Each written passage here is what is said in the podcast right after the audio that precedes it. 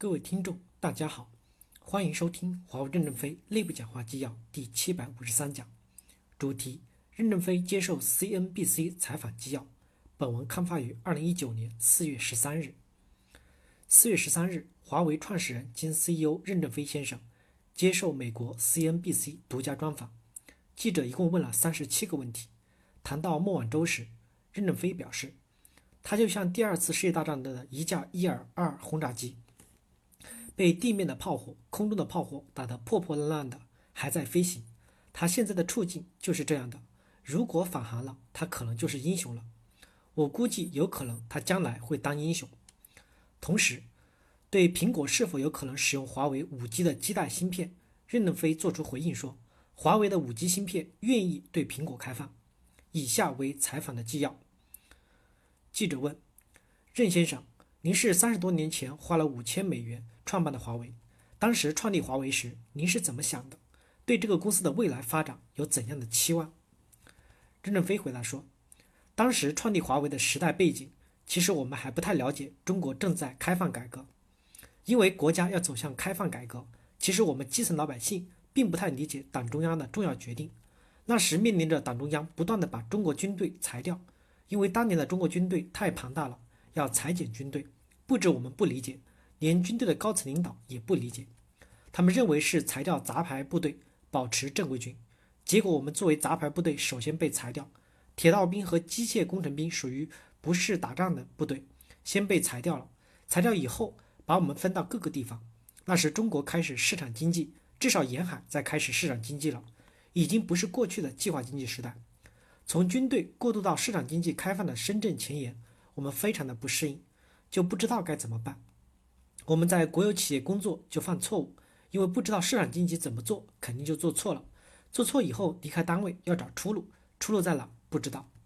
但是我们还是有一个懵懂的感觉，通信要大发展，我们能不能在通信里面找到机会？因为这个市场大。当时我们认为做一个小东西总能卖一卖，但是不懂的通信是全程全网的。要连通全世界的，只要它不标准，不可能进入到这个网络销售。实际上，我们走进了一条残酷的道路，标准很高，公司很小，没有资本，也没有技术，当时是极端困难的。我是学建筑学的，电子技术是自学的，而且是模拟技术即模拟的自动控制。当时的模拟控制是比例积分、微分的控制方式。当我离开部队走向社会的时候，已经是幺八六、二八六、三八六的电脑时代。这个时代我们很不适应。所以，我们那时出来以后，需要寻找一种工作机会来养活家庭。因为幼稚，以为这个产业很大，以为我们能赚点钱，进来才知道通信这个产业太残酷了。但是已经没有退路了，因为我们总共只有两万多人民币，创办公司时需要缴各种费用，拿到证时已经很没钱了。如果我们再退回去做别的东西，我们一点资本都没有了，那是不可能的。所以只能咬牙做下来了。记者问。您在中国人民解放军里面待过，而且也经历过中国的困难时期，包括大饥荒。在这段时期，您学到了哪些东西，帮助了华为初期的成长，而且塑造了您整个公司的管理理念？任正非回答说：“爱立信的 CEO 曾经问过我，当然，当时我们的公司还是毛毛虫起步的时候，爱立信已经是非常大的公司。过了二十年后，爱立信的 CEO 曾问我：您怎么胆子这么大，敢迈这么高的门槛？当时通信的行业门槛特别高。”我告诉他，因为不知道有门槛，我就迈进来了。迈进来以后才知道门槛高，但是退不出去了。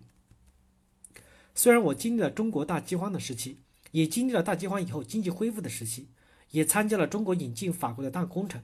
对我来说，有什么人生启迪呢？就是吃苦。因为我们在年轻时没有理想，不是想穿一件好衣服，读一个高学校，我们就是想把肚子吃饱。所以我们的理想就是吃饱饭。后来参军以后。我们在东北建设辽阳化纤总厂，当然是从法国引进的世界先进的设备，自动控制水平很高。当时的东北零下二十多度，我们的房子是很简陋的土坯房，多数的房子都漏风。晚上在宿舍里一定要有一个战士轮流的烧火，如果不轮流的烧火，火灭了，可能大家都会冻僵。一边是这样的生活，一边是高度现代化的工厂的建设，就是冰火两重天。但是对我来说是很兴奋的。毕竟，在中国搞文化大革命时，不重视技术，不重视文化，不重视知识的时代，我们碰到了一个必须要有知识、必须要有文化、必须要有技术才能完成的工程，生活极端的艰苦。工作极端的世界先进化，对我人生是有很大的锻炼的。同时，那时我们不能检验外国的仪器，中国也买不到检验的仪器，我就发明了一个仪器。今天看来，这个仪器不算是什么技术创新，但是那个时代算是一个小小的不错的发明。正好碰到中国改革开放，中国要重视技术、重视人才、重视文化了，我刚好有这样的一个发明，就被国家放大成一个大成就，给了我一个较高一点的地位。但是这个地位还没有坐稳，我就遇上了大裁军，全部集体转业，那我又落下来了，重新走市场经济的道路。感谢大家的收听，敬请期待下一讲内容。